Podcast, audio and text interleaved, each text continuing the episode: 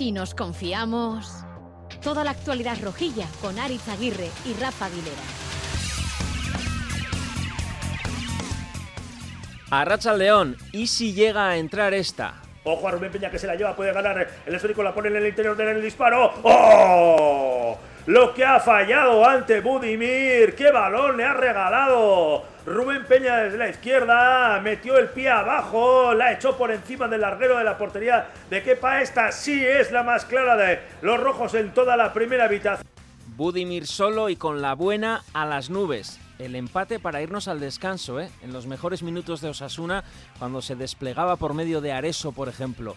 Y si la llega a meter Budimir, pues me da la sensación que hubiéramos perdido igual, pero bueno, es una sensación, nunca se sabe, no podremos tener nunca la solución, como tampoco llegamos a entender el bajón de Osasuna en la segunda parte, cómo cambió de una primera aceptable a una segunda lamentable.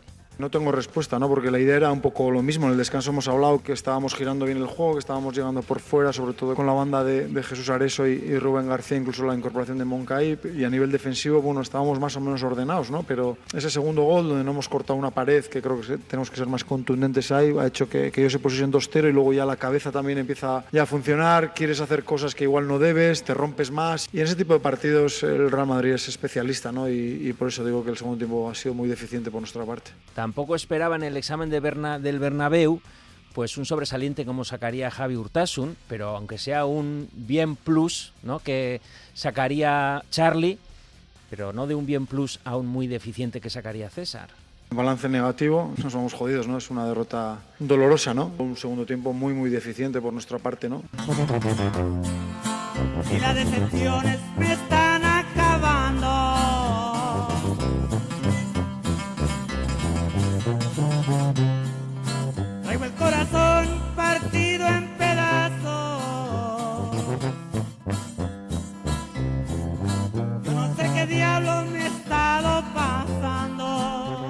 Un adjetivo para definir el partido del Bernabéu, Rafa.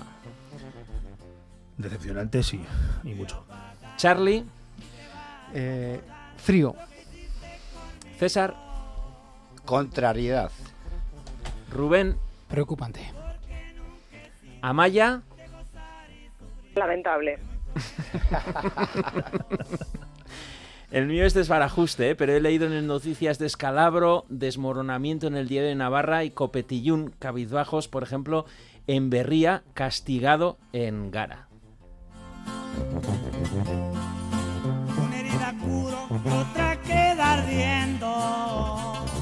Bueno, Rafa, igual cambiamos de sintonía para es fantástico. Empezar el, de cero. El caleno de Sonora es fantástico, que lo sepas. ¿eh? Sobre todo para días decepcionantes como el de hoy, que ya se nos va pasando, ¿eh? poco a poco. ¿eh? Pero sí, vamos a empezar de cero.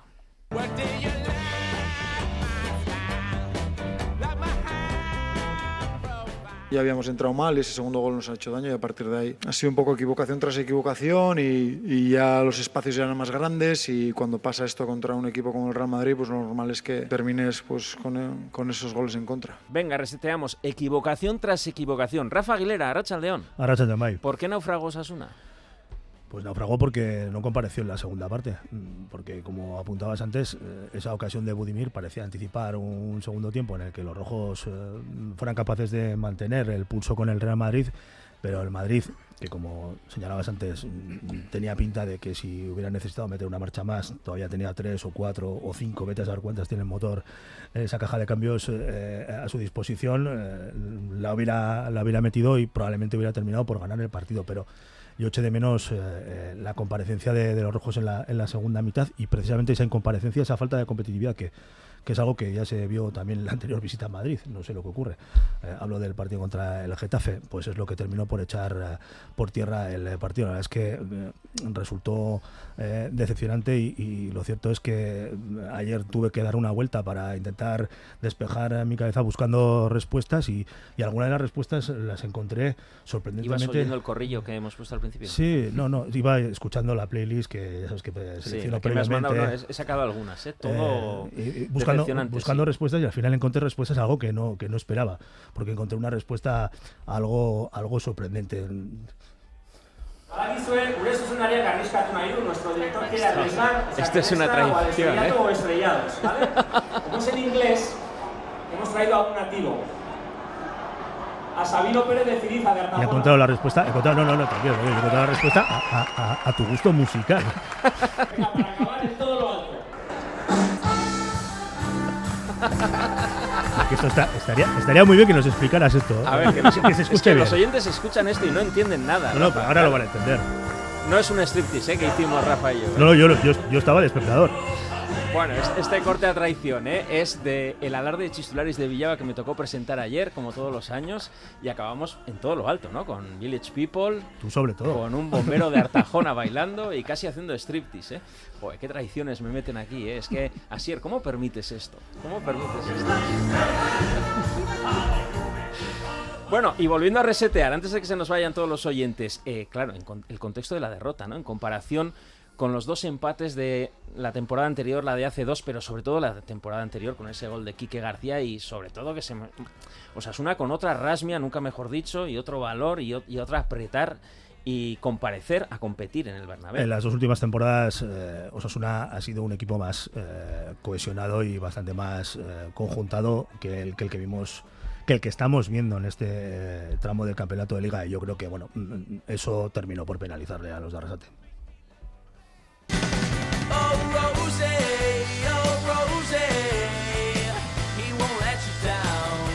Sigo de tu playlist Great Expectations, Rafa.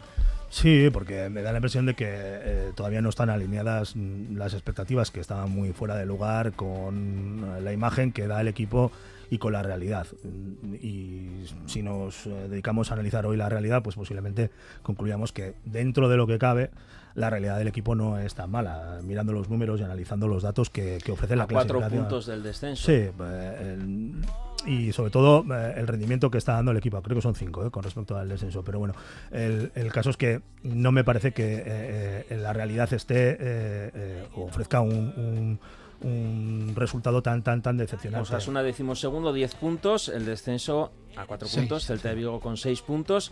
Y la Europa League pues está a 5 puntos. Está a la mitad de la tabla, ha conseguido... eh, La conferencia a 3. Eso es, 10 puntos ah, con 9, con nueve goles. En fin, lo que sí es cierto es que al equipo le penalizan sobre todo dos cosas. ¿no? Eh, los resultados en el Sadar.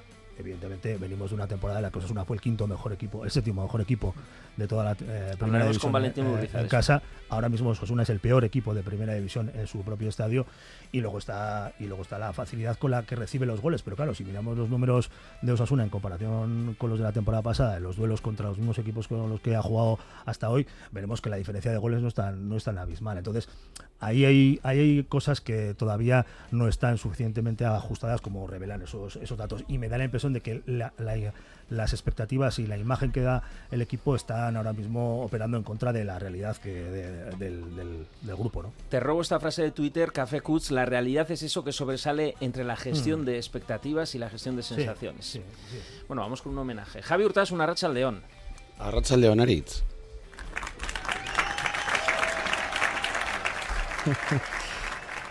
Eso va para ti. ¿Qué tal la experiencia en el Bernabéu? En directo, en vivo. Gracias por esta humillación pública. Llevan, llevan dos veces que vienes cuando ha perdido el equipo. ¿eh? Hombre, este año está difícil venir cuando ganamos, Es que la si no, verdad. no va a venir. Eh, bueno, es que a Rafa le toca ir por tema de curro, pero lo tuyo es ir al dentista que te saquen una muela sin anestesia, pero por pura afición. Sí, sí, sí. Alguien tenía que representar al Si nos confiamos y Muy allá, bien, allá muy bien, estuvimos, en bien. el 53 anfiteatro del Bernabéu. Ahí en la Palomera, ¿no? Ahí. En, en la Palomera, en la Reserva India. Y encima pagar por ello, y no poco, claro. Y no poco, y no poco. Eh, ¿Cómo lo viste? ¿Cómo os trataron? Mm, bueno, no tuvimos malas experiencias, pero eh, hemos tenido anfitriones mejores, la verdad. Eh, ¿Cómo duele eh, perder contra el Madrid? Pues siempre duele mucho, pero aparte del perder, que eso puede entrar dentro de lo previsible, eh, la cosa es el cómo, ¿no? El- hemos hablado aquí mucho de las sensaciones a lo largo de esta temporada, cuando han sido buenas, a pesar de resultados malos. Y esta vez yo creo que las sensaciones, sobre todo la segunda parte, porque yo tuve la sensación de ver dos partidos diferentes. Una primera parte en la que el equipo pues eh, no se le vio mal y una segunda desastrosa. Bueno, para animaros os voy a poner este audio que nos mandaron el sábado unos oyentes, un oyente Pello, a arroba si nos confiamos, que estaban a punto de escuchar la retransmisión de Radio Euskadi tranquilamente en sobremesa.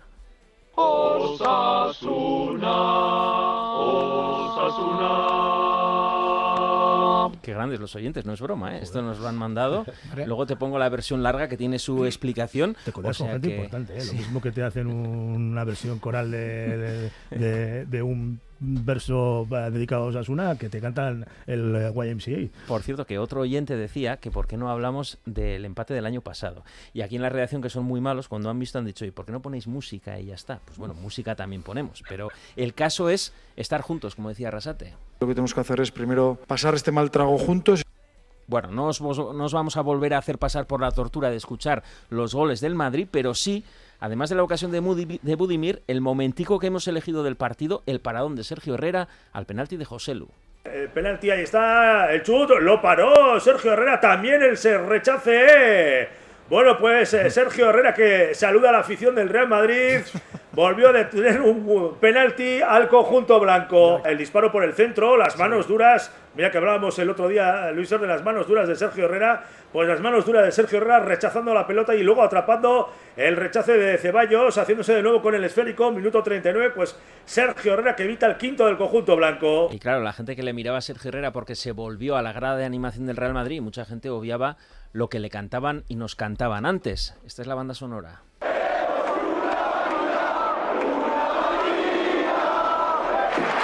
Así se explica mejor. Después de queremos una manita, enseña la manita porque no la han conseguido gracias al paradón de Sergio Herrera y acaban pues insultándole tonto tonto, pero ahí se queda ese pequeño placer, aunque luego pidiera disculpas de Sergio Herrera contestando a la manita. Pregunta difícil, ¿qué salváis? ¿Qué se puede salvar de este naufragio? César. Eh, yo de este naufragio de ayer me quedo con, con el partido de Areso, me quedo con, con Aymar Oroz, a, ser- a pesar de ser un partido que creo que andamos por el 30% de posesión, un jugador al que le gusta jugar y le gusta tocar, pues tuvo presencia a pesar de lo poco que manejamos el balón. Y, y, bueno, con eso me quedo. y no mucho más. No, ¿no, mucho Rubén? más. Y Sergio Herrera igual. Bueno, yo voy a salir un poco de- del partido en sí. Yo me quedo con que cada vez que escucho a Yagoba en estos últimos partidos, eh, se da cuenta de que esto no está armonizado como este audio que nos has puesto, ¿no? Y creo que hay que tener un poco de confianza, como en otras temporadas hemos estado nueve jornadas o casi diez, trece sin obtener y parecía que el barco se hundía, ¿no? Yo lo positivo que destaco es, bueno, si nos damos cuenta que hay un problema, es el primer paso para poder ponerle solución. ¿Y por qué esta vez no le va a poner solución si otras veces lo ha conseguido, ¿no? Pues tenemos 13 días. Charlie, ¿qué salvas? Pues salvo el amor propio de, de Herrera, ¿no? Yo cuando hablaba de, de frialdad, eh, hablo de que el equipo hizo seis faltas cada 15 minutos. sin En contar- todo el partido. En todo el partido. El, el Real Madrid hizo nueve, Osasuna hizo seis, y contando que una es el penalti. Estáis macetones, ¿eh? Os Eh, pregunto a ver qué salváis es y que- venga, pumba, es pumba. que la- a mí la intensidad del equipo me pareció lamentable. Así no se puede ir a ningún campo y menos al Bernabéu que te van a pintar la cara, ¿no? Esa distancia que había cuando los jugadores del Madrid entraban, no sé. eh, la verdad es que la, la imagen es preocupante, quedan días por delante y luego la autocrítica de empezando por el entrenador y también por, por algunos jugadores que hablaron luego después del partido me parece clave para intentar darle la vuelta porque viene una- unos partidos yo creo que van a ser decisivos en lo que va a marcar la temporada de Osasuna, ¿no? Si vamos a estar eh, por algo más que, que por la permanencia o vamos a, a meternos eh, de, de lleno en esa lucha por, por, por estar en lo que viene en, en Ahora se va a ver, decía Rasat, en los próximos Sí. cuatro partidos, en ese tramo que tenemos hasta el siguiente parón liguero. Amaya. Súper complicado para mí el, quedarme con algo positivo, pero, pero mira, una de las cosas que no se han dicho es, eh, claro, nos quedamos con el mal sabor de boca de la segunda parte, que es verdad que fue, fue lamentable, pero durante la primera parte hubo compases del partido en los que el equipo estuvo bien y el equipo generó y el equipo tuvo ocasiones y, y creo, ves, aquí voy a ver el lado medio lleno, yo creo que si se hubiera marcado eh, alguna de las dos ocasiones bastante claras que tuvimos en la primera mitad, creo que podíamos haber haber visto otro otro desenlace. En cualquier caso, creo que por momentos el equipo fue capaz de jugar de tú a tú y es una pena que no que no fuéramos capaces de mantener eso en el tiempo. Sobre todo, y esto es lo que más me extraña y lo que más me preocupa, que a la salida de- de- del túnel de vestuarios del descanso, pues el equipo no saliera con un chute de energía ¿no? de 200% para, para intentar darle la vuelta al, al marcador. Javi. Eh, sí, yo estoy con Amaya. Yo es que, de hecho, salvaría la primera parte completa, a pesar del resultado. A mí me parece que la primera parte, no sé, igual estoy condicionado por haber visto el partido casi con prismáticos, ¿no? Pero esa primera parte no me pareció tan mala. Había un equipo consistente y con opciones de meterse en el partido. Lo que pasa que, bueno, ahora como mis compañeros voy con las, con las macetas, eh, para mí lo preocupante fue no haber sido capaces de cambiar de plan, ¿no? Creo que era eh, Mike Tyson, ese gran filósofo, que decía, todo el mundo tiene un plan hasta que le meten la primera galleta. Y, y claro, a Osasuna se la metieron, cosa que era previsible, pero no fue capaz de levantarse de la lona y activar un plan B y siguió con el mismo. Como si lo fue el año pasado, que también empezó El año pasado 1-0. llegamos al descanso con el, mismo resultado y sin embargo nos supimos eh, reponer. Acuérdate que escuchas la tertulia roja si nos confiamos, gracias a Sieri Iriarte y a Javi Martín, que están en la realización técnica, grandes osasunistas los dos, y nos escuchas en tu frecuencia FM habitual de Radio Euskadi, online, en la app E EITV Nayeran o en E eitv.eus, Radio Euskadi Plus, y luego tendrás la tertulia íntegra en la página Si nos confiamos y en las plataformas podcast habituales como iBox o Spotify, porque hoy más que nunca. Nos viene muy bien que si nos confiamos somos muy malos, pues para que no nos confiemos de aquí a lo que resta de temporada. Si nos confiamos... Toda la actualidad rojilla en Radio Euskadi. Si para ti esto es un juego, yo no voy a perder.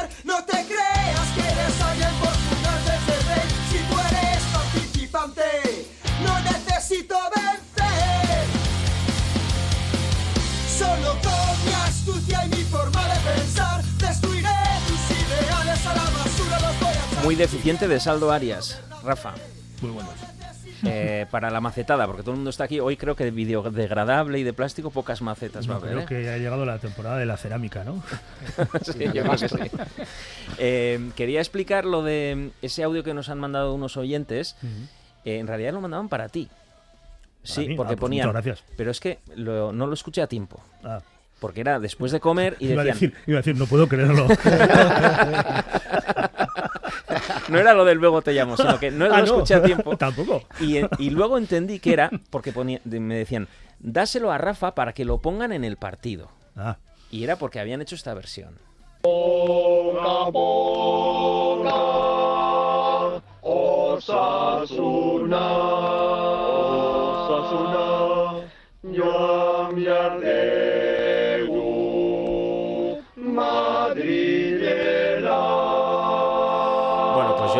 Madrillera. Bueno, y- tenemos que ir a jugar contra el Atlético de Madrid, ¿no? Sí, lo, lo podemos recuperar, pero es que en este caso el barco de Boga Boga ha naufragado. ¿Qué queréis señalar de ese naufragio? Amaya, venga, dale. Ya que era tan difícil a salvar algo, pues ahora húndelo. Sí, venga, un poco solo, ¿eh? Tampoco nos vayamos a pasar de flagelarnos, pero eh, a mí me llama mucho la atención y, y es una de las cosas que me preocupa y es el nivel que dio eh, David García. Eh, hablábamos en la temporada pasada de que había sido un bastión sobre el que se había construido eh, la defensa del equipo y que a partir de ahí, ¿no? Y, la confianza que, que transmitía al resto de los compañeros, pues a partir de ahí habíamos construido, ¿no? Pues el dejar porterías a cero y el haber crecido hacia adelante. Creo que hizo aguas por todas partes. Eh, me sorprendió mucho porque estamos acostumbrados a un nivel súper, súper alto en David. Igual es un poco injusto esto, porque claro, como estamos acostumbrados a verle también, pues en cuanto baja un poco el pistón, pues le cae la maceta, pero a mí desde luego me preocupó bastante eh, su nivel y sobre todo en algunas entradas llegó tarde, dejó espacios. Eh, la verdad es que, sobre todo por lo bien acostumbrados a los que nos tiene, yo, David García me dejó muy mal. César. Eh, yo estaba ahora reflexionando y me estoy viniendo un poco arriba por lo que habéis dicho eh, Javi y Amaya. ¿Eh? No, la verdad que si, si, si, no- si volvemos un poco, nos, nos retrotraemos al partido. En el minuto 8 recibimos un golpe y a pesar de eso nos levantamos. Y luego eh, el siguiente lo recibimos otra vez en el minuto 8 de la segunda parte, un 2-0 después de haber seguido y haber manteniendo el tipo. Y luego después, eh, yo no sé vosotros, pero un probable penalti que le hicieron a Buddy, Carvajal, justo que era el iba, cuando íbamos 2-0, si ese penalti nos lo pitan a favor, nos volvemos a enchufar en el partido 2-1 y inmediatamente después la siguiente jugada fue la que nos metió el gol Vinicius y ya se acabó todo el partido. Ese tipo de penaltis es como la última y me voy. Yo lo veo que nos empujan. y, y estaba en disposición de jugar el balón para mí. Sí, ya, ya, pero eh, no, no tuvimos ni, ni arrestos para pedir el penalti. ¿eh? Claro. que a mí Sí, es sí. que me, Na- me llamó mucho la atención este Eso sí. detalle que, que en la primera le hacen una falta a Budimir y se queda en el suelo y pide está un rato pidiendo y protestando y le hacen un empujón en el área que puede ser penalti y, y es que ni, ni protestar siquiera. A mí me llamó muy- la atención pero el esa ritmo- intensidad. el- Yo creo que el equipo estaba entregado ya cuando recibe el segundo gol. Pero el Madrid, el Madrid tiene un ritmo entregado. lento y de repente va a ráfagas y nos gana Sí. con el balón, eh, nos saca tres metros, aunque nosotros vayamos sin balón. Pero a mí lo que me sorprendió también es que nos dejáramos contagiar por ese ritmo lento del Madrid que luego Mm. te da cuatro zarpazos y te quedas en nada. No sé hasta qué punto era un contagio, era parte del plan. ¿eh? Luego creo que en cierto modo lo llegó a explicar a, Arrasate cuando le, le preguntaron por, por, por cómo se había desarrollado el partido. ¿no? Osasuna no quería, lo dijo la víspera, un encuentro de, de ida y vuelta, de un intercambio de golpes, porque ahí evidentemente tienes todas las de perder contra un equipo que tiene primero la pegada que tiene el Real Madrid y segundo la velocidad y la capacidad física de, de sus jugadores.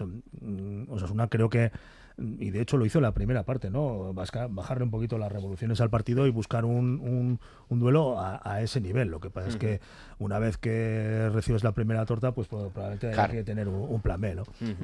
Eh, Rubén. Eh, no, a mí es que lo que mm, eh, durante este, el momento que estaba viendo el partido a mí me sorprendía porque yo trataba de pensar eh, para, para buscar algo de lo que estaba pasando, entender algo de lo que estaba sucediendo. Yo trataba de pensar cuánta, cuántos jugadores han cambiado del 11 actual, a- del 11 que vimos el otro día, a los dos empates, el día de la final, tampoco hemos cambiado tantos. Entonces, eso que ha comentado Maya, de que hay jugadores en los que han mantenido la estabilidad, como es David o Lucas Torro, que creo que ha sido un indispensable en nuestros 11, eh, eh, jugadores que han marcado, eh, vamos a decir, un factor diferencial, ¿vale? No está Abde, no, que, que- que bueno, que tampoco ha cambiado tanto la cosa. Eh, ¿Realmente este equipo es un problema de que creemos que somos mucho menos de lo que somos ahora? O sea, eh, yo creo que es un tema pura y exclusivamente mental. Y el Madrid manejó el partido a su antojo. Cuando quiero te paro, cuando quiero te acelero. Y obviamente contra un Vinicius, pues si tienes a dos atentos y tratando de ponerle una zancadilla, pues igual lo paras. Pero una arrancada de esas características contra jugadores como Vinicius o tampoco es tan fácil pararles. Entonces yo creo que es un problema puro y exclusivamente de creernos y obviamente de lo que nos venimos que ya nos viene de atrás, de todo lo que nos han dado, ¿eh? que han pasado todos y parece que estamos en una, en una dinámica negativa, pero realmente esto no lo es. Mm, Javi. Eh, sí, yo creo que Rubén ha dado con la, con la clave, ¿no? Muchas veces cuando, cuando venimos de una derrota incluso abultada, nos solemos quedar con la actitud del equipo, con esa capacidad de mantenerse en el partido, de tener esa dignidad, de seguir eh, creyendo, de seguir jugando. Y yo creo que lo peor del partido del otro día fue eso, que el equipo en un momento dado se borró, porque hasta Claro. un minuto avanzado del encuentro, yo creo que Osasuna se podía haber metido en el partido. O sea, en otras ocasiones mm, ha sido posible. Y fue un bajar los brazos eh, sorprendente que no es reconocible en el equipo. Es que volviendo a lo del año pasado, si alguien se acuerda del gol de cabeza de Quique, es un pico pala, pico pala hasta que acaba entrando algo que nadie se creía que entraba. Y entonces es un tema de actitud pura y dura. Sí, de, de amor propio, ¿no? Que es Claro. un poco lo que a mí me llamó mucho la atención. Si os- algo ha tenido Osasuna eh, en las temporadas que ha estado Yagoba al frente del- del equipo es que tenía esa capacidad de reacción, eh, de, de amor propio, de luchar, de meter el pie. Y el sábado, no sé si por la hora o por qué, eh, pero es que no, no lo vi por ningún sitio. Y a mí lo que más me, me preocupa, aparte del centro de la defensa, también es ese centro del campo, no porque no solo falló la defensa. Cuando te entra eh, José Lu Bellingham de segunda línea y ves que Torró, que Moncayela no, no llegan, no llegan, es que ahí pasa algo más profundo que es que obviamente David Catena pues aún tienen que engrasar, pero yo creo también el centro del campo falla, falló Juan Cruz en el, tirando el, el fuera de juego el primer gol, es que son muchos fallos defensivos que se van multiplicando y que hacen pues que te lleves una, una goleada o que lleves los goles encajos que llevas. Eh, yo quería apuntar una cosa a lo que ha dicho Rubén también. Eh, no hace falta irse a la temporada pasada. Yo cuando me habéis, me habéis pedido un adjetivo hecho contrariedad, yo pensaba que hayamos vuelto a la senda de competir, a volver a intentar por lo menos mantener la portería cero y después del palo de Getafe y nos hemos llevado otro palo otra vez. Amaya. O sea, yo tomo palos estáis dando, eh, madre mía, no estamos teniendo ninguna piedad. Eh, De eso se trata. Macetada, estamos no, en la no, no, sección no se trata de eso, no, vamos, no, vamos a intentar ser un poco constructivos. Ostras, a mí me parece que, que más allá de todos esos errores que hemos dicho, ¿no? Y, y con los que estamos de acuerdo, esa falta de intensidad y tal, ostras, vamos a quedarnos con, con un tío como Aymar, que para mí estuvo súper bien. La primera parte de Aymar es buenísima. Es súper, súper buena. Y es verdad que igual eh, pues aquí hay dos opciones. Eh, o empezamos a deconstruir el equipo que teníamos el año pasado y buscamos otros estandartes sobre los que eh, resurgir de las cenizas, o, o tenemos de verdad que plantearnos cuáles han sido los motivos por los cuales hay jugadores que han dado un nivel altísimo eh, vistiendo esta camiseta y que a día de hoy no lo están haciendo. Eh, yo al carro de Rubén de que es una cuestión mental eh, lo compro al 100%. ¿eh? Me parece, eh, ya hoy escucharemos luego a Valentín, pero a mí me da la sensación de que es muy difícil eh, mantener un nivel de motivación y, de rendimiento deportivo muy, muy alto en, eh, en un tiempo pues muy largo, ¿no? En un periodo largo de tiempo. Entonces, pues quizá tiene que ver con ese bache. Ojalá sea solamente eso. Habéis hablado de fragilidad defensiva. Vamos a coger el, el tema quirúrgico del fútbol y vamos a preguntarle a nuestros entrenadores de cabecera sobre esa sensación de fragilidad defensiva que sí, en los centrales, pero no solo. Lo que el rojo no ve y la roja tampoco.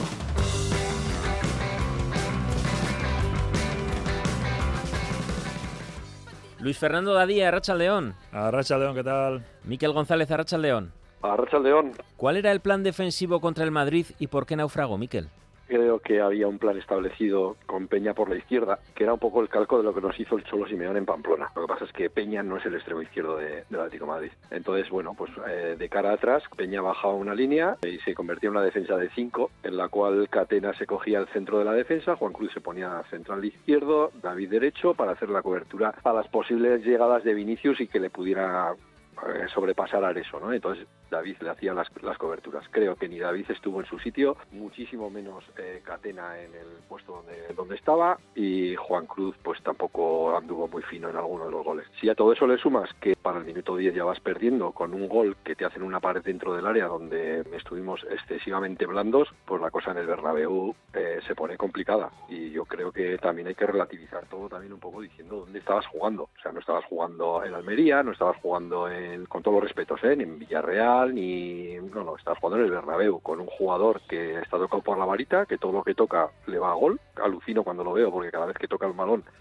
acaba en gol. Luego ya la segunda parte fue un despropósito. Yo es que creo que es un, fue un despropósito y se vieron cositas preocupantes porque yo vi dos, sobre todo dos manos a mano, eh, uno de Vinicius, creo que fue con David, donde le saca un porrón de metros.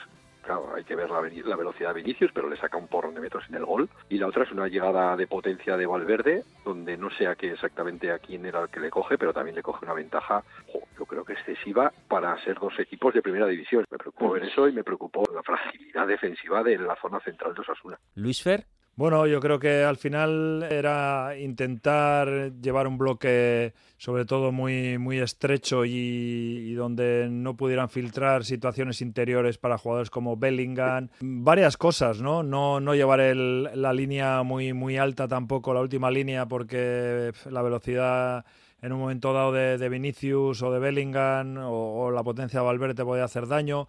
Pero yo creo que el plan no se desarrolló casi nunca o nunca porque el equipo no fue reconocible en muchos momentos. Quizás en algún momento de la primera parte, donde también el plan estaba en defender con balón, y creo que eso, bueno, lo pudimos hacer por momentos en, en, la primera parte, pero el plan la verdad es que salió mal porque se rompió muy rápido y, y darle al Madrid un gol de ventaja en su estadio, tengas el plan que tengas, es, es muy complicado. Eh, a partir de ahí ya, sobre todo con el 2-0, bueno, el equipo se hizo largo, ancho, perdió ya un poco el, el norte del equilibrio y fue, bueno, un partido para, para olvidar en la segunda parte.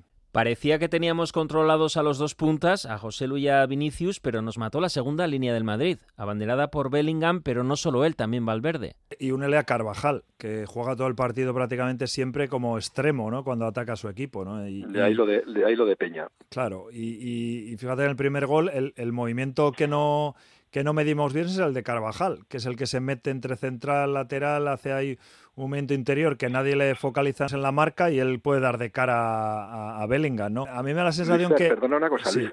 ¿Recuerdas en el partido del Atlético que comentamos también la posición de Sancet de central y lateral? Que sí, sí, sí, sí, sí. Es que ya van varias, ¿eh? Sí, ya van varias. Sí. Bueno, y, y, el Madrid además es un especialista en el juego interior porque... Sobre todo este año, porque al meter a Bellingham que lo mete por dentro, encima juega con dos puntas, que juegan por dentro también, aunque Vinicius a veces se abre sobre todo para abrir, digamos, el juego interior del equipo. Claro, es que el Madrid tiene por dentro a Modric, a Valverde, a Bellingham, a Vinicius cuando tira hacia adentro, a Joselu, a Carvajal, que te parte como extremo, pero se te mete hacia adentro. Al final te van matando en situaciones interiores. Es que Torro y Moncayola no sabían dónde colocarse para focalizar eh, marcas, porque era una continua superioridad. ¿no? Miquel, decías que en la segunda parte viste cositas preocupantes, pero más allá de los detalles puntuales, que sí, pueden ser los más significativos, un poco abriendo el foco, la sensación general es de fragilidad defensiva y no solo de este partido, es como una sensación de esta temporada. ¿Cuál es la causa, en tu opinión, de ese bajón de rendimiento defensivo? Yo lo veo, lo comenté en el partido de Brujas, Luis Fer lo recordará, que nos queda mucho todavía para que puedan empastar la pareja David García-Catena. David García con Aridane habían pagado ya muy bien y habían empastado muy bien, pero ahora mismo le están costando mucho a los dos cogerse uno al otro. Catena le vimos salir a, sitios donde un central igual ni debe salir, pero yo creo que es que con ese cambio que hicimos de defensa de 5 que bajaba Peña para eh, yo creo que ahí hubo un desbarajuste, sobre todo principalmente porque cuando nos la hicieron el Atlético de Madrid a nosotros, entre Coque y Saúl por izquierda cerraban muy bien. Nosotros no cerrábamos por izquierda, no basculaban bien Torro y Moncayola, que yo siempre he dicho que no se empastan muy allá va cuando juegan los dos de, con los dos juntos y uno de ellos tenía que haber ido más hacia la izquierda para cerrar ese pasillo con Valverde y con la llegada de Bellingham, pero es que no se cerró en ningún momento y lo de la fragilidad defensiva por el centro ya digo, creo que es un, un, tema de empastar de que los dos todavía no están, que David no, no, no termina de ser el David del, del año pasado y me preocupa todo, todo, ya llevamos más de un mes y medio de competición y yo a Catena no termino de verlo por ahora no lo termino de ver ese central que tanto se hablaba de central yo todavía no no supongo que supongo y espero que lo veremos ¿eh? pero de momento yo no lo termino de ver yo creo que por eso juegan en muchos momentos pues no sé Areso o Juan Cruz porque si esos dos fueran unidos a Torro fueran en estos momentos, eh, bueno, esa pareja inexpugnable, esa pareja fuerte y de, que, que, que, se imponen los duelos eh, junto a Torro, pues igual yo creo que es más posible que los dos laterales que jugarían, pues sería igual hasta Mojica y Peña casi siempre, ¿no? Y a ver, tampoco creo que el, que el problema defensivo de Osasuna sean esos dos los dos centrales, ni mucho no, menos, no, ¿eh? no. Creo que es una... Hay uno delante, hay uno delante que todavía no entró en forma tampoco. Claro, es un, una situación yo creo de un poco de todos al final. Espero que sea una situación de un partido malo en el Bernabéu que te puede pasar y, y bueno, y esto tenga um, que se reconduzca, ¿no? Que sea un ruidico y no la Junta de la Trocola. Luis Fernando Dadí, Miquel González, Escaricasco. Un placer. Sí, vale. Venga, agur. Hasta la otra, agur. Flores y macetas.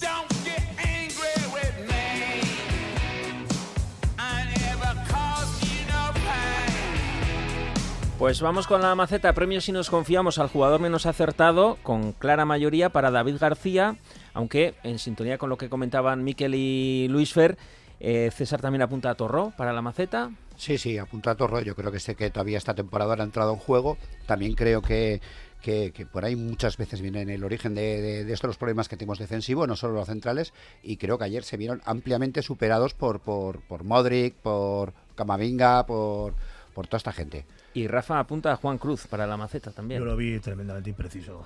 De hecho, varias de las jugadas de mayor peligro fueron salidas de, de balón y errores en las entregas. ¿no? Un poco en la dirección de lo que apuntaba antes Charlie, ¿no? de la falta de, de intensidad y concentración. En algunos momentos eh, él fue protagonista de ese tipo de situaciones que generaron pues, el dominio permanente de, de, del Real Madrid cuando tuvo el partido de cara. ¿no? Premio al mejor jugador del partido para Areso, Rubén.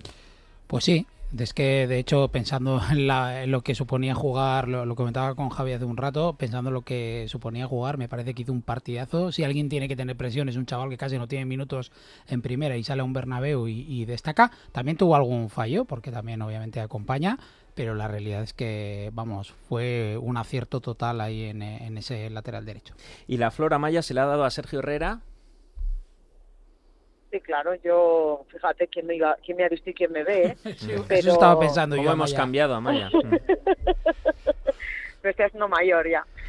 Eh, me, me, quita muchos años de vida este señor, pero es verdad, es verdad que, que estuvo muy bien. En los últimos partidos estamos viendo eh, una versión súper, súper buena de Sergio, creo que está a tope. El tema de los penaltis es ya como digno de estudio aparte.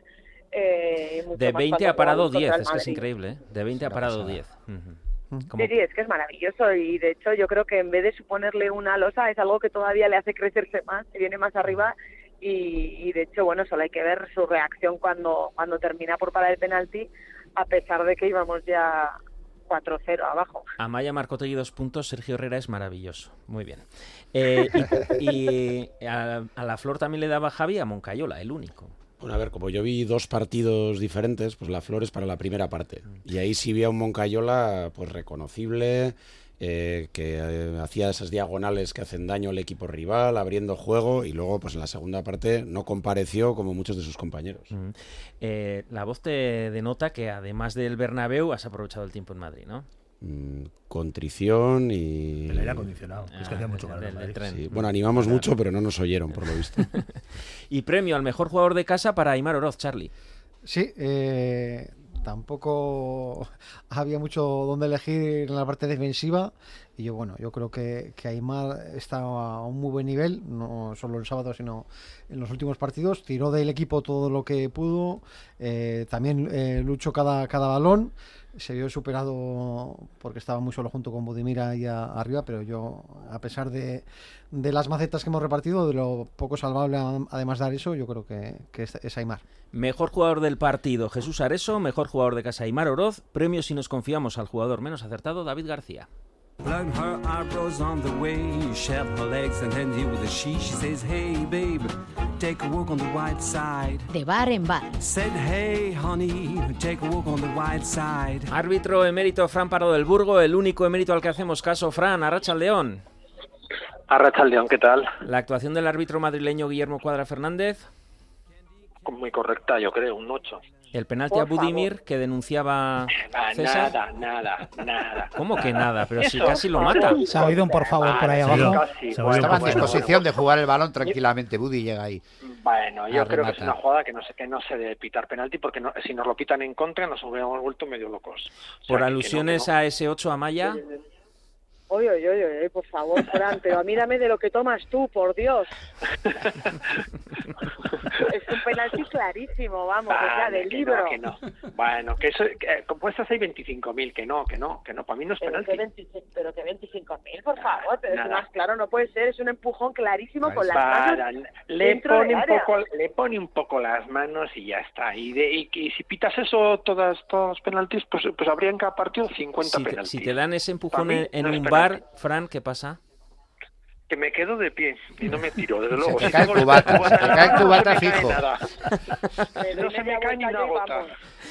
Eh, primer gol del Madrid, falta de Modric a Aymar al inicio Bueno, del contragolpe. disputa- es una disputa de ba- es una disputa de balón tampoco nada nada El penalti de David García. Ese sí es claro, lamentablemente es claro, porque vamos, David pone, o sea, claramente tapa la trayectoria del balón con la mano en una posición antinatural y correcto. Hay que evaluar a Javier Iglesias Villanueva, comité gallego en el bar. No, no tuvo nada especial, o sea, mm, correcto, Oye, correcto, y- porque no es que en ningún momento, ¿Y eso de que el árbitro sea natural de Madrid? Eh, joder, ¿y ¿qué tiene que ver? Eh, Ya sé ¿Cuánta que- gente nace en, en ciudades y luego se va por trabajo, por su Ya, vida? pero- Entonces no podría pitar ni, ni donde vive ahora. Hombre, habiendo eh, tantos árbitros, vive- ¿no? Igual para no generar... A ver, a ver, no Yo porque ha sido tantos, eh, 4-0, hay si no era tantos. lo primero que te iba a decir. Mm. Bueno, ya te digo que no- os pusisteis las vendas, las tiritas y espero que los hayáis quitado todas, porque siempre que vamos allá vais, oh, nos van a esto, nos van a hacer lo otro y que no. Bueno, no, estamos no, llenos de moratones como Budimir después de la entrada de Carvajal. no, bueno, venga ya, hombre. Eh, bueno, eh, solo te quería hacer una pregunta sobre las manos del Atlético Madrid Real Sociedad, que de repente Morata le da un poco con la mano y no es penalti, y luego le da bastante con la mano eh, Carlos Fernández y es Pero Carlos penalti. Fernández le da primero la rodilla y luego la mano. En el sentido de que esa necesidad de que tenga que interpretar el árbitro, ¿tú cómo lo ves? Para mí fue buena interpretación, ¿eh? lo digo por delante. Porque creo que No, influye creo más que la mí- segunda mano que la primera, pero esto es un Sí, lío ya. Yo pienso que sí. Yo también para mí sí, porque bueno, en la en la en la segunda en la segunda mano, en la del penalti en contra de, de la Real Sociedad, yo creo que el jugador, vale, está con la man- una mano apoyada, pero la otra hace un movimiento totalmente antinatural y es intentar tapar el máximo eh, espacio. Entonces, bueno, le golpea la mano eso. En la de Morata, pues yo creo que está bien- correctamente bien pitado no no señalar nada porque yo creo que no es una mano, o sea, que no, no me parece Bueno. que es una mano como para pitar Pero, penalti. pero más allá de que podamos tener opiniones diferentes, a mí lo que más me fastidia, y es lo que se quejaban los jugadores de la Real, es que la primera la va a ver y la segunda no la va a ver. O sea, y, y a mí eso sí que me fastidia. Esa, ¿Qué A poco ver. cuesta ir a verla y, y luego valorar Pero igual que, ha- de- sido la primera? Esto ya depende del, del, del árbitro que está en el bar. O del, la- rival, del rival que te la pide también. No, no, hombre, a ver, mm, bueno, yo ahí ya no quiero entrar, pero vamos a ver, el, el árbitro de bar, si le llama en la segunda jugada y en la primera considera que ha acertado con la mm, con la notificación que ha, o sea, con la decisión que ha tomado, pues evidentemente no le tiene que llamar. O sea, le tiene que llamar si ve que no está de, no, no se corresponde lo que ha, lo que ha pitado el árbitro con lo que realmente ha sucedido. Bueno, Entonces yo creo que bueno, total que un 8, ¿no? Mm, Sí, para mí sí. O sea, yo creo que estuvo bien. O sea, a ver, que, joder, que estuvo bien, que llevó el partido bien, que no nos podemos quejar de nada. Hay que llamar Que a, somos... a Bodegas Ochoa para patrocinarte a ti el espacio. pues sí, pues habláis con ellos. Tanto. 8, sea lo que sea. Pues eso exactamente. Pues oye, lo que sea. Te noto O sea, contento, yo, eh, te noto contento, Fran. Bueno, contento no, no, no. No por la buena actuación del eh. árbitro, ¿no? Que Para mí estuvo bien el árbitro y, y yo creo que tuvo, o sea, no tuvo ninguna influencia, lo cual es lo mejor que puede suceder en un partido de estos, que siempre vamos, ya te digo, siempre vamos con la con la venda puesta antes de salir y eso, pues no, no. Bueno, eh, sea, ya no. le pediré el parte médico a Rafa sobre Budimir, a ver qué tal está después Bueno, de esa bueno, contusión. eh, es que hasta, el propio Budimir, tú le ves a Budimir eh, reclamar en esa jugada algo así, No, mismo eso ya sabe que eso no. es O sea, reclama. a ver. Fran Pardo del Burgo, Ah, es que nunca no. ricasco, ¿eh? Bueno, agur a todos.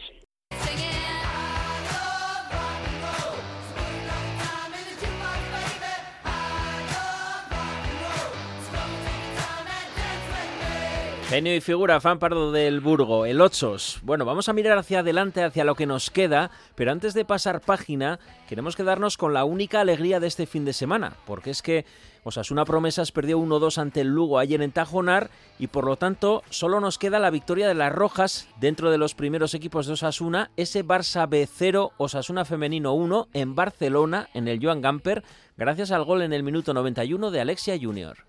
Somos Osasuna, sabemos que éramos eh, dos equipos con estilos muy diferenciados, entonces lo que hemos dicho, cuanto más veces en el campo se vea o juguemos a los Osasuna, pues nos va a ir mejor que, jugar a lo Barcelona, ¿no? Entonces esa era un poco la idea, ¿no? Que el Barcelona se contagiase de nuestro juego, tuviese que apechugar con nuestro juego en vez de Osasuna con el juego del Barcelona. Increíble, estoy muy feliz y me alegra que todo el esfuerzo que le estoy metiendo mentalmente y físicamente eh, esté dando resultados, así que a seguir y a currar. Muy contenta por el trabajo de todas y bueno, ya dicen que los mejores guisos se hacen a fuego lento. Escuchábamos a dos protagonistas de esa gran victoria del sábado, el entrenador Josu Domínguez y la goleadora Alexia Junior, y queremos repasar este importante triunfo también con una de las jugadoras imprescindibles en la zaga rojilla, Vera Martínez. Arracha León, buenas tardes. Hola, buenas tardes. Bueno, en primer lugar, gracias por darnos la alegría del fin de semana. La verdad que, que sí, que nos sentimos muy orgullosas de, de ese partido. Sabíamos de la dificultad ¿no? que, que tenía y la verdad que ha sido una, una auténtica alegría poder salir de, del, del Joan Gamper ¿no? con, con un más tres. No es noticia que Alexia eh, sea protagonista en Can Barça, lo que sí es reseñable es que sea nuestra Alexia, la delantera de Osasuna. La verdad es que es que está en una racha muy buena, está haciendo un inicio de liga y, ya lo hizo en pretemporada espectacular y, y la verdad que cuando, bueno, pues como decía ella, ¿no? que los mejores guisos se cocinan a fuego lento y esa es la frase que mejor la define. Es una tía muy muy trabajadora que, que está creciendo mucho y la verdad que, que ahora está como como se dice, ¿no? con la con la flechita para arriba y la verdad que nos está aportando mucho. Celebró el gol haciendo yoga. ¿Qué significa? Desde luego esta victoria os dará mucha tranquilidad. Sí, y sobre todo por ella, ¿no? Ella es una persona eh, que medita mucho, que, que visualiza mucho, que, que, piensa mucho en lo que, en lo que quiere conseguir, eh, en sus sueños, y yo creo que eso representa un poco eh, todo lo que ella es, ¿no? El que, bueno, pues eso, que, que poco a poco eh, todo llega y, y, bueno, desde la tranquilidad de la meditación todo sale mejor y es un poco también lo que, lo que nos representa este año, ¿no? El ir poco a poco adaptándonos a todo desde el inicio de temporada, ¿no? Nuevas jugadoras, nuevo cuerpo técnico, esa, esa tranquilidad que hemos tenido para, para saber que poco a poco las cosas van saliendo y, y bueno, creo que es un poco lo que, lo que nos representa a día de hoy, que pues que con trabajo, disciplina y, y poco a poco todos remando en el mismo sentido, eh, las cosas salen. El Barça tuvo el balón, pero Sasuna, vosotras tuvisteis las ocasiones, sobre todo en la segunda parte, con ese paradón de la portera Mary Muñoz en el mano a mano con Yara Lacosta. Sabemos el, el equipo que era ¿no? y el tipo de, de, juego que tenemos nosotras. Sabemos que el Barça es de tener balón constantemente, de hacer un juego eh, pues eso, muy pausado, muy tranquilo, eh, de, de, mucho balón y nosotras pues creo que somos un poco todo lo contrario, ¿no? más un juego más destructivo eh, en cuanto a la, al ataque del, del, rival y a partir de ahí lo que mejor se nos da que son las transiciones, ¿no? tanto defensivas como ofensivas y es un poco de lo que nos aprovechamos. Al final arriba tenemos balas eh, y nos aprovechamos de eso, de, de las pérdidas o de los robos que nosotros hacemos al rival para poder atacar de, esa forma, ¿no? Y sí que es cierto que el Barça tuvo la, la posesión, pero Osasuna tuvo, tuvo varias ocasiones para, para poder matar el partido y al final lo conseguimos. Presionar, robar y hacer daño. Los cambios vitalizaron y reforzaron más a Osasuna porque, por ejemplo, salió Gigi Relea y casi marca y Alexia también salía del banquillo y no perdonó en ese segundo mano a mano después del de Yara la Costa. Y aquí cojo un poco una frase que, que dice mucho Josu, nuestro entrenador, que es que eh, los cambios no, no es gente de, de, banquillo, ¿no? no es gente que no tenga que ser titular, sino que son soluciones. Ayer lo necesitábamos y, y todo el mundo que salió del banquillo salió para eso, ¿no? para solucionar. ¿Qué significa ganarle a la campeona del año pasado y volver a puestos de playoff, cuartas, a cinco del ascenso directo? Es una alegría, ¿no? La liga es cierto que acaba de empezar, que va a estar muy apretada como lo estuvo el año pasado y este diría que incluso más al ser menos equipos y equipos con, con mayor nombre y, y, mucha mucha competencia, pero la verdad es que esto pues eso nos da nos da tranquilidad, nos da alegría y nos da ganas de, de seguir luchando porque esto pues lo que te digo acaba de empezar con ganas de más, ¿no? Con ganas de ir a por más y como dices, ¿no? A meternos ahí en estos puestos de playoff que estamos ahora, intentar mantenernos ahí y seguir dando la mejor versión de nosotras que es a lo que hemos venido esta liga. Pues si quieres más, eh, taza y media, como se suele decir, o dos tazas, porque doble ración. El miércoles Copa de la Reina en casa frente al AM de Lleida. Aprovechamos para animar a la gente a que vaya a las 5 en Tajonar, porque es partido a eliminatoria única, o sea que con nervios a flor de piel, uno de esos partidos de todo o nada. Sin duda, estos partidos son los que tienes 90 minutos para para llevarte esa victoria y, y, para continuar en la, en, la, Copa de la Reina y si no, pues es cierto que, que se te acabó el, el, camino ¿no? en la Copa de la Reina y es un partido muy ilusionante. El año pasado también nos tocó contra la M en casa en Copa de la Reina, recuerdo que ganamos eh, 1-0, entonces la verdad que sí, que ojalá venga mucha gente porque al final lo que digo siempre, eh, la afición siempre es el jugador número 12 y es el que te impulsa ¿no? a, a luchar a, a por el último balón, a dar el último aliento y ojalá se anime mucha gente porque va a ser un partido muy bonito, va a ser... Eh, un partido muy competitivo como son siempre contra, contra este equipo y, y, lo que dice es que al final es una eliminatoria y, y ojalá eh, se anime mucha gente para, para, animarnos y echarnos esa mano ¿no? desde fuera. Y decía doble ración porque el miércoles contra la M Lleida y el próximo fin de semana, el sábado a las 4 contra el Madrid B, quinta jornada de la primera federación femenina en los anteriores cuatro partidos, un empate, una derrota, dos victorias consecutivas y ahora por el Madrid B la tercera. Ojalá que así sea, vamos a ir con todo y, y vamos a ir a intentar sumar de tres como, como lo intentamos siempre. Eh, sabemos que va a ser un partido complicado, ¿no? Al final el Madrid CFF tiene, tiene un buen equipo, tiene tiene equipo en primera división, entonces son, son buenas niñas, son jugadoras que juegan muy bien y por supuesto que como, bueno, como, como digo un poco como toda la liga, ¿no? Va a ser así, va a ser un partido complicado seguro, pero vamos a ir allí a por todos y a, a intentar sumar de tres seguro. Vera Martínez, gracias por habernos dado la alegría de este fin de semana, ¿eh? Gracias a vosotros por, por contar con nosotras para, para todo esto. Es importante que, que hagáis ver ¿no? que, que, el fútbol femenino está aquí, que, que también damos alegrías y que, que Osasuna femenino está más vivo que nunca y, y con muchas ganas de, de, seguir luchando y de estar lo más arriba en esta liga. Y que sigamos con esa alegría el próximo lunes. ¿Es que ricasco? Ojalá que sí. Gracias a vosotros.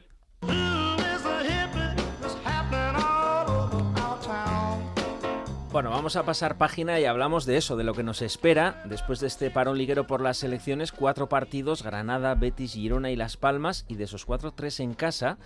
Y todavía no hemos ganado en casa.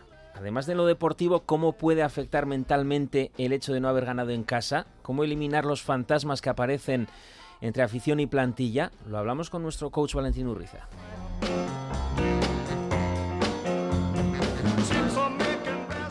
Valentín Urriza, Arrachaldeón. Arrachaldeón, Aritz. Vamos a olvidarnos del desastre del Bernabéu, Valentín, que ya hemos hablado bastante, y vamos a centrarnos en nuestro siguiente y principal reto, que ahora es el prioritario, es decir, ganar en casa. porque Osasuna no sabe esta temporada lo que es ganar en el Sadar, un punto de 12, un empate y tres derrotas en cuatro partidos de liga, más esa dolorosa derrota ante el Brujas, y ya se está generando, Valentín, cierto nerviosismo, un run run. Yo te pregunto, ¿cómo hay que hacer frente al fantasma de no ganar en casa? Aún más en un equipo como Osasuna, que es vital hacerse fuerte en el Sadar. Bueno, la, la clave está en la confianza en el equipo. Eh, tenemos una, una eh, conjunción de varios factores que nos ha hecho entrar en, en, esta dinámica y en Liga la verdad es que tampoco hemos tenido un buen calendario eh, en casa, sobre todo pues estos partidos ¿no? del Atleti, Barça, Sevilla, Atlético Madrid. También es cierto que tras una brillante temporada como la pasada, la mente de los jugadores pasa de un estado de alegría y excitación a la actualidad, ¿no? Y entonces las emociones hay que adaptarlas a la situación deportiva actual. Vale, pero todo eso está muy bien, pero ¿cómo se prepara? Es decir, mentalmente, ¿cómo hay que prepararse en estos 13 días para el partido de casa? ¿Qué hacer en esas dos semanas de entrenamiento para que a los jugadores no les vengan los fantasmas? ¿Qué hacer? Pues evidentemente hay una serie de cosas que, que trabajar pues para revertir, ¿no? Tenemos que asumir los cambios de la plantilla que tenemos cuanto antes. O sea, no vale hacer experimentos. Hay que comprobar cuál es la actitud de cada jugador, no solamente con lo que diga cada jugador cuando se tienen entrevistas con ellos, sino su predisposición y comportamiento en los entrenamientos. ¿no? Hay que visualizarlos. Tener una rutina de trabajo en los entrenos, hay que definir nuestra estrategia y trabajar en ello, incidir en los aciertos y corregir los fallos, ver diferentes opciones, ejercicios, etc. Hay que hablar y mucho con los jugadores por igual, los que juegan y los que no juegan habitualmente charlas tanto colectivas como individuales, para saber cómo se encuentran, pues a pesar de no ganar en casa. algunos jugadores piensa que les afecta todo lo que se dice en el exterior. Como tú estabas diciendo antes, la, la afición ya se empieza a poner nervioso. Bueno, pues hay jugadores que les afecta, ¿no? Y, entonces hay que intentar ayudarles dándoles confianza, reflejando que tienen virtudes, exponiendo que todo son rachas, que se está trabajando bien. Y es fundamental en ocasiones así, de rachas negativas, ver cómo reaccionan, como digo, los jugadores, cómo gestionan sus fortalezas. Y si alguno tiene dificultades, estar encima y ayudarle. Por ejemplo, hay jugadores que cuando no les salen las cosas tienden a autodestruirse, así de claro, porque se desesperan y no terminan de esforzarse lo necesario, los nervios hacen que se descuiden la alimentación, el descanso, tienen un diálogo interior negativo, vamos a volver a perder, este rival nos va a ganar, no defendemos bien, todos esos fantasmas, como tú dices, mentales, ¿no? Eh, en lugar de eso, pues hay que trabajar para que se tenga un, un diálogo positivo. Estoy preparado, he entrenado bien, tengo buenas sensaciones, eh, tanto en mí como en el equipo, me atrevo a hacer cosas que antes no hacía, el entrenador está de nuestra parte, hemos entrenado otras opciones para sorprender al rival, he mejorado la intensidad, la concentración, e incluso podría ser que el próximo partido en casa con el Granada, pues que se cambien algunos hábitos, algunas rutinas, ¿no? Como puede ser, pues por ejemplo, concentrarse al equipo y hacer terapia de grupo eh, y aislarlo de los medios, de las familias, es decir, hacer algo diferente, salir de la rutina. ¿Y cómo se supera esa ansiedad de querer darle una alegría a tu afición, de responder y estar a la altura de una afición que lo da todo y que además muchas veces lo perdona todo también a jugadores que han fallado, etcétera? La ansiedad se trabaja entrenando y haciéndole ver al jugador que tienen habilidades, que tienen tanto individuales como colectivas eh, para sacar el, partido adelante, eh, generar confianza en cada jugador, en el equipo, en las posibilidades reales, citando lo que hacen bien y lo que han hecho bien, el refuerzo positivo, ¿no? Es decir, ponerles unos vídeos a los jugadores donde hay habilidades de, individuales de cada jugador, hay habilidades del equipo cuando se ha enfrentado en otras ocasiones, partidos que hayan salido muy bien, todo eso hace que el, jugador pues no se coma demasiado la cabeza porque sabe que, que es una cuestión de racha y en cualquier momento esto va a revertir.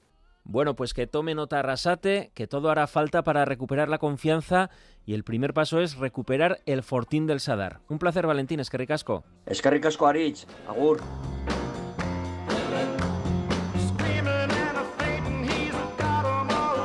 Es fundamental ganar en el Sadar, empezar a ganar, que todavía no lo hemos hecho. Javi.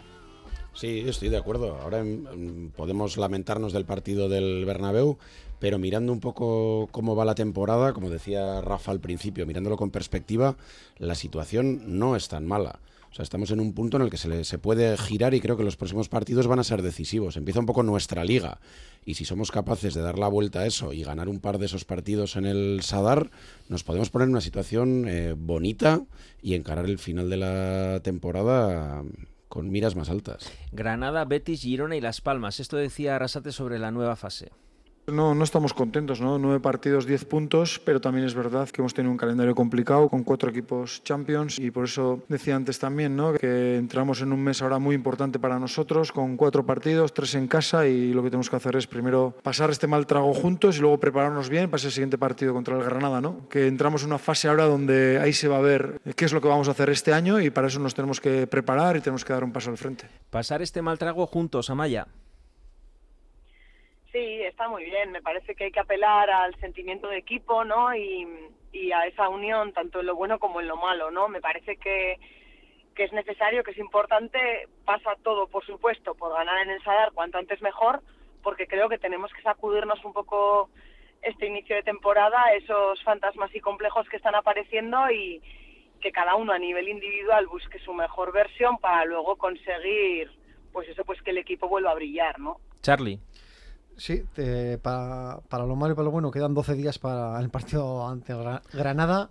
Eh, el miércoles ha puesto, han puesto un partido del primer equipo contra Promesas. Bueno, a ver si el equipo va cogiendo tono y ganamos al, a Granada, que yo creo que es muy, muy importante ese partido. Eh, yo creo que también el club debería hacer un esfuerzo para hacer ver la importancia a la afición y que llenemos mm, al 99,99% el campo y que sea ¿no? de noche. Bueno, espero que sea eh, un horno y, y que entre todos y todas apoyemos para, para que volvamos a ver ese equipo intenso eh, que tantas alegrías nos ha dado y, y lo traduzca en una victoria. Viernes 20 de octubre, ¿eh? a las 9. César. Sí, sí, lo que un poco también lo que decía Valentín, ¿eh? yo creo que hay que hacer un esfuerzo, hay que conjurarse, eh, si tiene que concentrarse en la plantilla que se concentre, visualizar vídeos de victorias, eh, como dice también Charlie, eh, motivar a la afición en esas horas y hay que ir como sea por ese partido y por el resto que vienen también en casa, Girona, Las Palmas, creo que va a marcar un poco el devenir de la temporada y tampoco nos tenemos que poner muy nerviosos porque además de lo que habéis dicho, que hemos jugado contra, contra los equipos de nuestra liga, hemos competido, además... Además de todo eso, eh, todavía nos queda mucho margen. Mm. A modo de coda de conclusión, eh, he rescatado esta reflexión que hace Arrasate valorando el partido, pero mirando a lo que viene. Cuando digo de pasar el trago juntos es porque en estos campos, si nosotros estamos mal y el Real Madrid bien, esta es la diferencia que hay entre los dos equipos. Entonces eso, aunque nos duela, es así. Entonces tenemos que pasar juntos porque a, a los futbolistas no les gusta encajar un 4-0, al que juega 15 minutos no le gusta jugar 15 minutos, el que no ha salido pensará que con un 4-0 podía haber salido y, y desde ahí puede haber fugas, ¿no? Entonces no, tenemos que hacer eh, grupo y tenemos que pensar, joder, aquí no hay un culpable. Todos nos hemos equivocado, máximo responsable, aquí está el entrenador y a partir de ahí analizarlo y crecer para en ese tramo de cuatro partidos que es hasta el siguiente parón podemos hacer mejor las cosas y, y sumar más puntos. Rafa, mensaje a la afición, pero también al vestuario, que no haya fugas.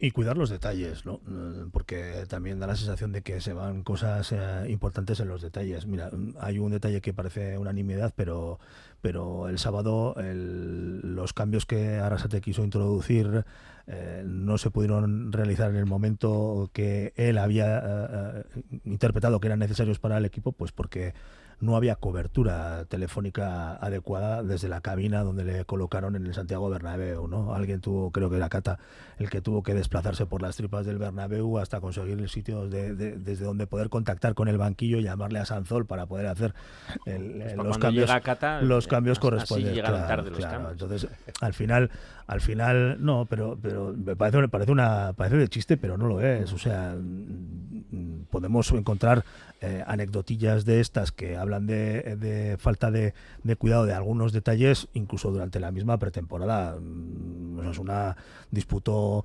partidos eh, amistosos en Francia en terrenos que probablemente fueran impropios para un equipo de la categoría de, Osasuna y para lo que estaba intentando preparar. Tuvo problemas en algunos de los desplazamientos, incluso con, con, eh, el- la cena para el equipo. En fin, son de esas son de esas cositas que, que dejan entrever que pues que no se está realmente en lo que se, en lo que se tiene que estar y, y, lo de lo del sábado por ejemplo en el Bernabéu pues no deja de ser también muy muy curioso no por cierto que los cambios llegaron muy tarde no lo hemos Sí, comentado sí. pero Llegaron muy tarde, ahora hay una explicación, pero espero que, que Ya cuando tuvieran faltaban wifi o 15 internet. minutos, hay internet en- ya, ya pueden que salir Barja, ¿eh? Chimi, pero con Sí. un 3-0 ya. Sí, sí, pero bueno, pero yo qué sé, 4-0, no sé. pues- Con el 4-0 salieron Barja y, ¿no? y Raúl. Y, el- con el 3-0 Y se fue Chimi, eh, y Arnaiz. Sí, sí, En pero- el minuto 70. Sí, al menos el 70 y 80. entrenador es consciente del papelón que asignó a sus jugadores. Eh, sobre esa llamada a la unión y esa importancia del partido en casa contra el Granada, me faltaba por preguntaros, eh, Rubén, Javi. Eh, bueno, obviamente es la manera de solventar. El Mister lo tiene, identifica el problema eh, y creo que tiene claro porque ese mensaje tiene una doble una doble un, un- doble objetivo. Uno es, obviamente, hay una oportunidad de cuatro partidos por delante, pero hay que ganar en, con, al Granada sí o sí. O sea, el primer sitio donde hay que poner el foco es ahí. Porque como no pongamos el foco ahí, la cosa se nos puede complicar. Javi. Sí, y un poco lo que comentaba Charlie antes también, ¿no? Que aquí apelamos al equipo. Bueno, pues igual hay que apelar también un poquito a la afición y no solo llenar el estadio, sino, bueno, tensionar un poquito a la afición y igual es uno de los momentos clave de la temporada que hay que dar un poquito más de aliento. Amaya, te dejo la guinda. No, yo no puedo estar más de acuerdo con lo que han dicho los compañeros, la verdad. Considero que eh, la afición ha estado siempre ahí, ya saben que cuentan con nosotros y con nosotros. Pero es verdad que, que, bueno, pues igual un poquito más de, de buscar ese enchufe por parte de la gente, pues tampoco estaría de más por parte del club, que creo que nos tiene un poquito descuidados. Bueno, pues que sea eso, ¿eh? un ruidico lo que está pasando y no la Junta de la Trócola. Podéis escuchar esta tertulia íntegra en itv.eus, en ITV en Ayeran, en la página Si Nos Confiamos y también en Twitter en arroba Si Nos Confiamos. La semana que viene, el fin de semana, no hay liga, pero sí hay eh, Asamblea Roja del Si Nos Confiamos. ¿eh? Aquí estaremos para hacer una evaluación del inicio y de lo que queda más en profundidad de esa fase hasta el siguiente parón de liga de cuatro partidos. Bitartean, esas tú, Gu beti gorriak.